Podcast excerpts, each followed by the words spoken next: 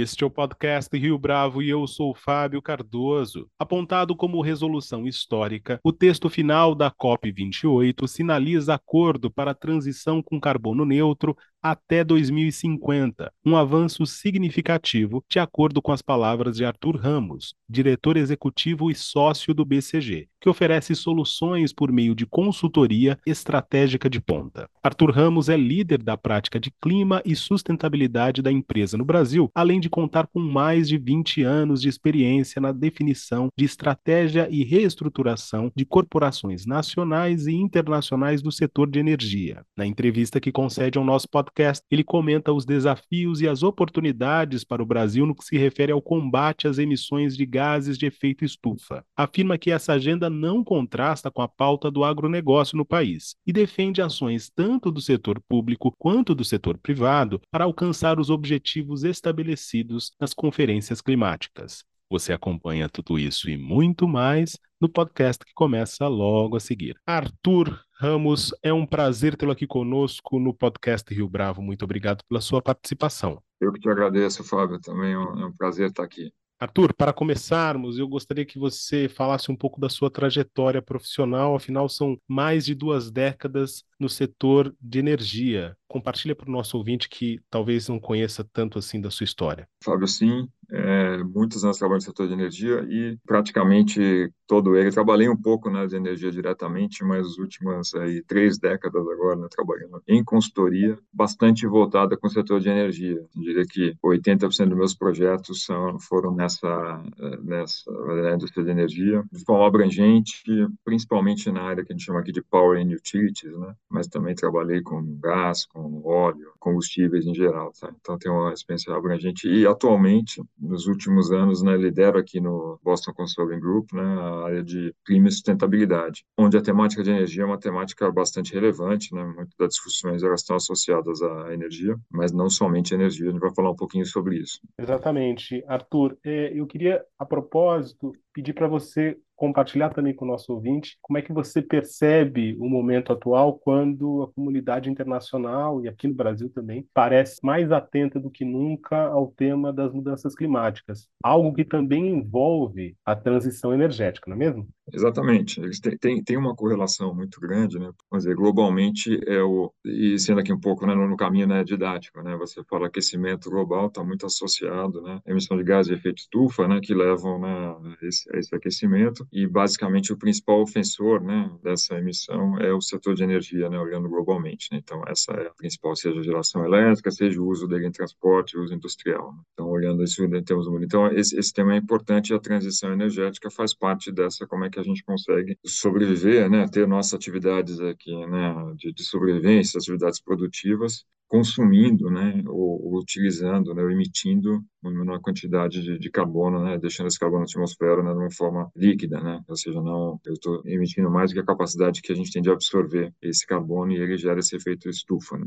Em um artigo para o Valor Econômico recentemente, Arthur, você destacou que o Brasil já esteve no centro dos debates globais relacionados ao clima e ao meio ambiente. Você se referia especificamente a Rio 92. Com base nessa sua trajetória, nessa sua experiência, que mudou de lá para cá? Engraçado, né? Você pode imaginar como uma, uma volta, né? um ciclo, né? Agora a gente vai ter grande temática, vamos ter a COP aqui em 2025. Né? Mas lembrando, assim, a primeira, não chamava COP, mas a Rio 92, né? Foi uma conferência de clima, né? Foi realizada aqui no Brasil. Então sempre foi, sempre foi uma temática muito, muito importante, muito relevante, né? Que nós temos. Né? Talvez naquela época era um pouco menos tangível, né? Esses problemas, né? Acho que hoje não preciso nem me alongar aqui para falar do tema né, de efeito climático. A gente passou agora por veranicos aqui nos últimos meses, aqui na né, onda de calor né, que tivemos, né, que a gente realmente teve, né, acho que até para ter assim, fala sempre dessa questão do aquecimento, crescer um grau, um grau e meio. Né? Por exemplo, mês de setembro foi um grau e meio acima da média histórica dos últimos anos. Né? A gente tem essa sensação, a gente repetiu também em novembro, né, alguns períodos desse calor intenso, e desastres climáticos, né, que são muito mais frequentes né, e globais. Né? Então, a gente teve né, várias regiões do mundo, a gente teve recente no, no Brasil, né, enchentes no sul, seca na, na região norte, em períodos totalmente atípicos, né? Então são temas assim importantes que estão no nosso dia a dia, né? Essa visão do destino aqui, né, rondando, né, os temas aqui no, no Brasil são bastante relevantes aqui para a nossa própria configuração, nosso perfil de, de emissões, né? Mas também o, o Brasil sempre teve no centro desse debate, né? Então, tem uma diplomacia, a gente tem uma diplomacia muito ativa, né? E provavelmente assim, acho que essa oportunidade que a gente tem agora de sediar uma conferência né, de clima, né, onde nessa ocasião onde vão ser rediscutidas né, as metas, né, os compromissos dos países né, para atingir a situação né, de, de, emissão neutra né, em 2050, é, vai ser bastante relevante. Né.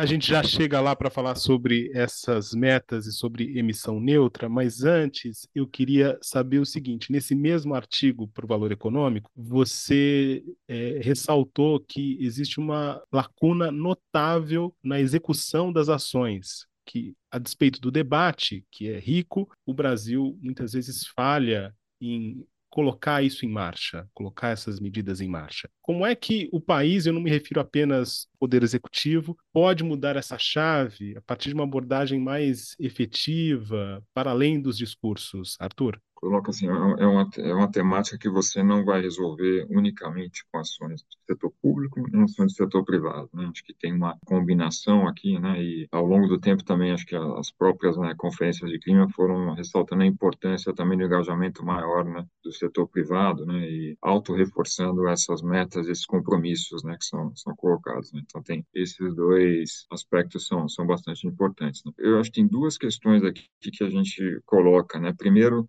contexto do Brasil é um contexto muito diferente do contexto global que eu, que eu te falei. É mais ou menos assim, se a gente fosse falar 75% das nossas emissões, dois terços das nossas emissões, estão voltadas para basicamente pelo uso da terra, né? E a outro outro pedaço, grande parte dele voltado pelo uso energético, né? Que a gente fala para geração de energia, para transporte, para uso industrial. Enquanto na maior parte dos, dos países, ou nos 10 maiores países, né, é a equação um pouco ao contrário, né? Grande parte dela está no uso energético, né? Da, dessa emissão, e pouco menos o uso da terra. Então, a gente está falando aqui uso da terra, né? É desmatamento, né? Como principal ofensor aqui no caso do Brasil, e o lado, né? E uso agrícola ou agropecuário, né? Da terra. Né? Então, essas duas. Então, assim, você tem que desenhar, né? Ações políticas, né? né para atacar principalmente os maiores problemas, né? Não que os outros não sejam relevantes tem uma agenda importante também na área de energia, na área de transportes, na área industrial, que a gente tem que estar tá trabalhando e, e, e, vão ficar maiores quando a gente resolve os grandes. Né? Então, também tem essas questões. De fato, né, nosso ponto de partida né, no, no Brasil, é a matriz é, elétrica, basicamente 92% o ano passado né, de energia renovável, matriz energética 47%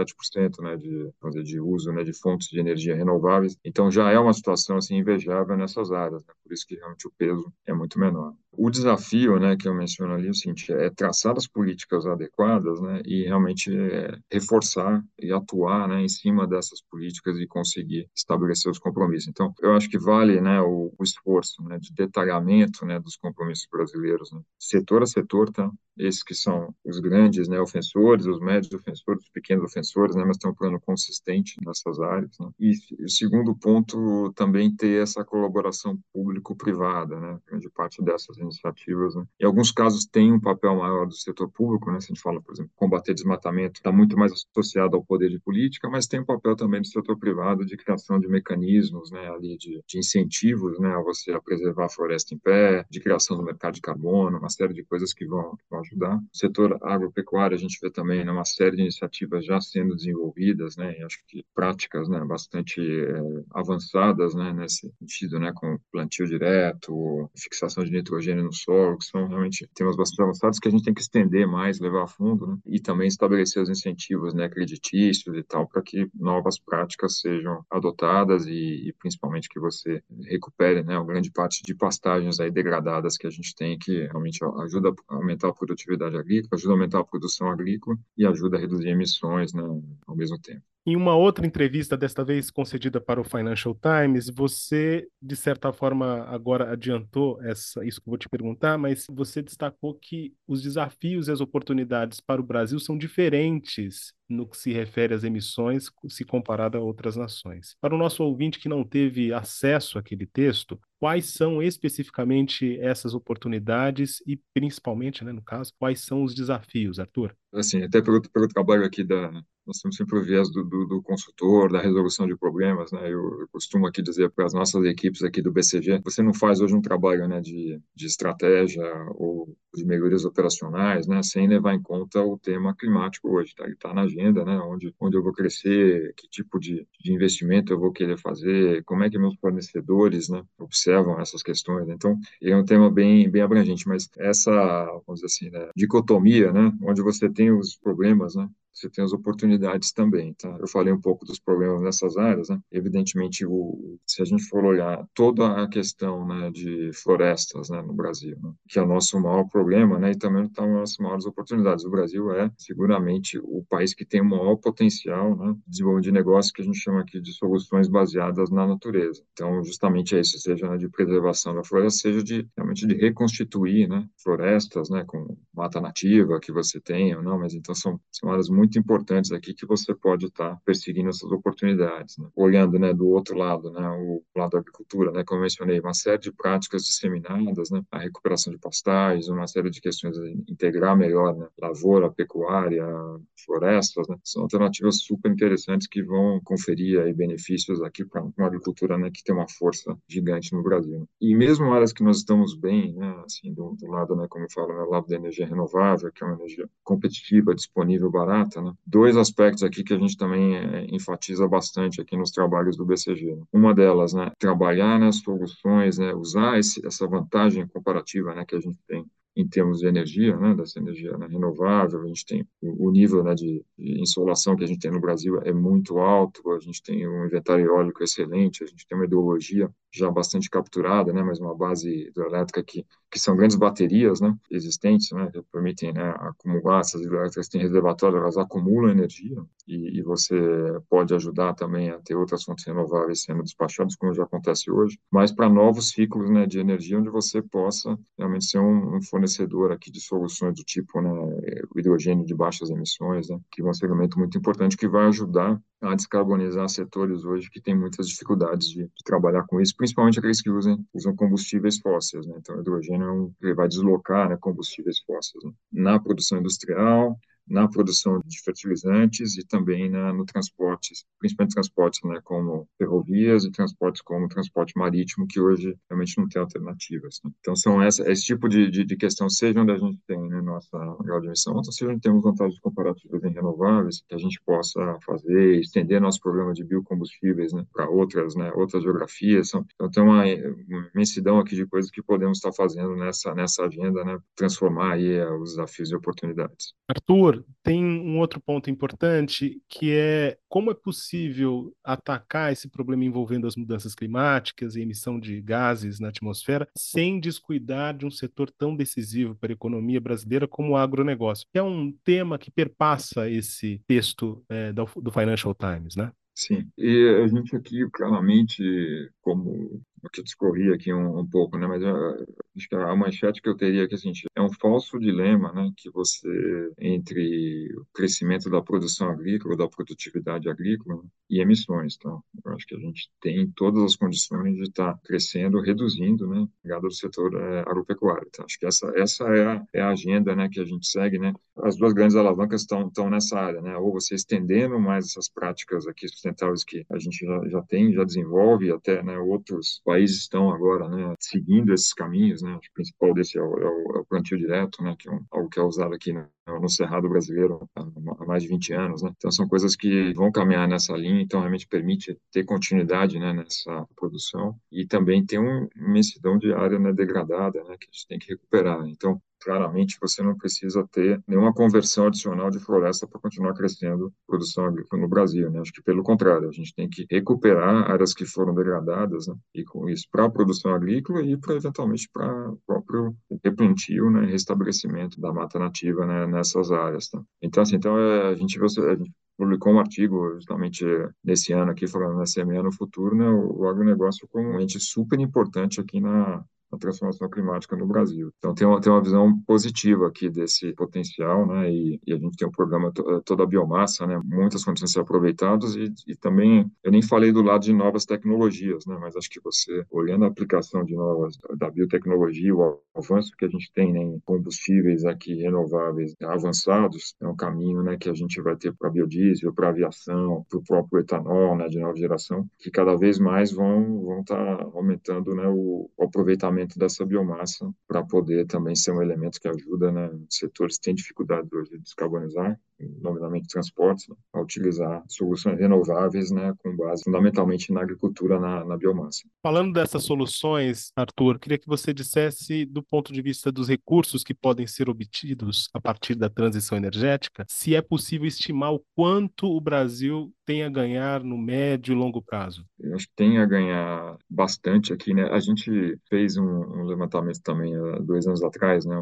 Trabalho aqui né, importante aqui que fizemos com esse balanço. Globalmente, a gente está falando de 4 a 5 trilhões, é o número que a gente fala para investimentos né, requeridos né, para atingir o net zero em 2050. Tá? Então, vamos ter esse, esse número na cabeça. Nas nossas considerações ali, o, o Brasil teria em torno de 2, a participação, pelo menos 2 trilhões né, de dólares tá? para investimento, basicamente na próxima década, tá? vamos dizer, né, nessa, nessa linha. Seria o potencial para a gente atingir atingir essa situação de net zero. E um trilhão adicional pudesse ser aqui, como no BCG a gente chama de nature positive, né? Eu consigo ter soluções de ir além, principalmente pelo lado do chamar aqui do reflorestamento. Hoje, como eu estou tendo desmatamento, né, eu tenho um, um impacto negativo aqui né, na emissão né, de carbono. Então, eu, eu poderia transformar esse impacto positivo à medida que eu estou reflorestando né, essas áreas. Né? Então, teria um trilhão adicional para a gente estar caminhando né, na situação. E, e, o que a gente estimou mais ou menos isso assim, esse, esse volume de investimento adicional, ele estaria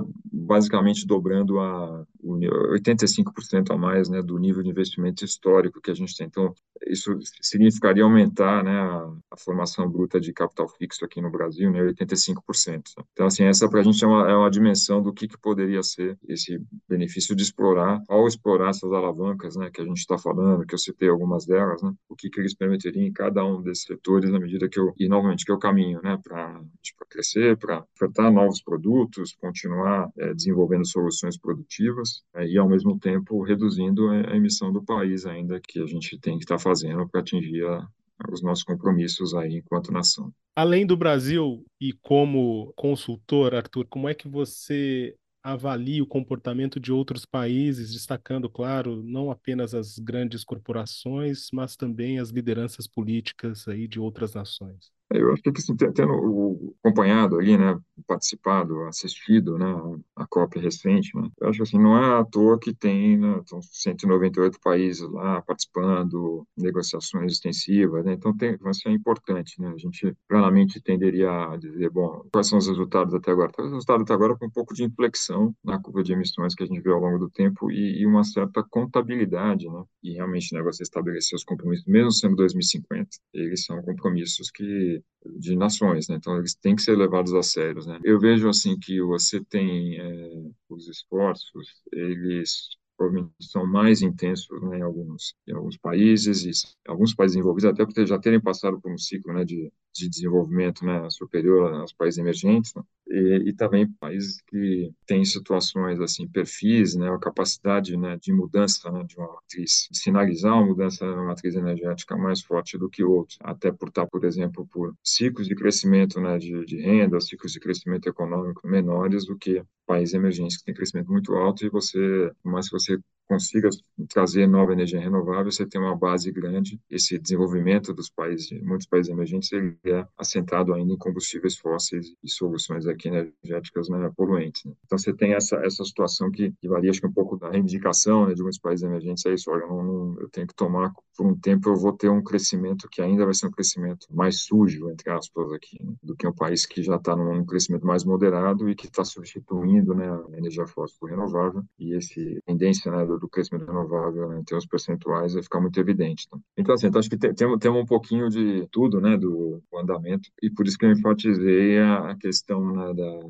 É nessa COP você teve o primeiro balanço, né, como é que estamos né, nessa na situação e realmente na, na COP do Brasil, cada país vai voltar e vai definir e propor suas trajetórias, né? E acho que é uma situação super importante para o Brasil fazer essa trajetória dele bem feita. Eu acho que esse pode ser um showcase, um exemplo aqui. Eu acho que a gente tem todas as condições de ser o primeiro país do G20 a ser o a ser carbon neutral, net zero. Né? com base, Arthur, no que você ouviu na última COP e de acordo com as perspectivas adiante, você classificaria este tempo como o de otimismo controlado ou ainda de alerta máximo? Acho que o alerta sempre é presente, tá? Acho que a situação que eu, os casos aqui que a gente falou, né, um pouquinho, né, sobre né, a situação climática, os desafios que a gente está verificando, acho que alerta ele é presente, ele é constante, não é uma situação, para dar uma ideia aqui para nossos ouvintes, né, nos últimos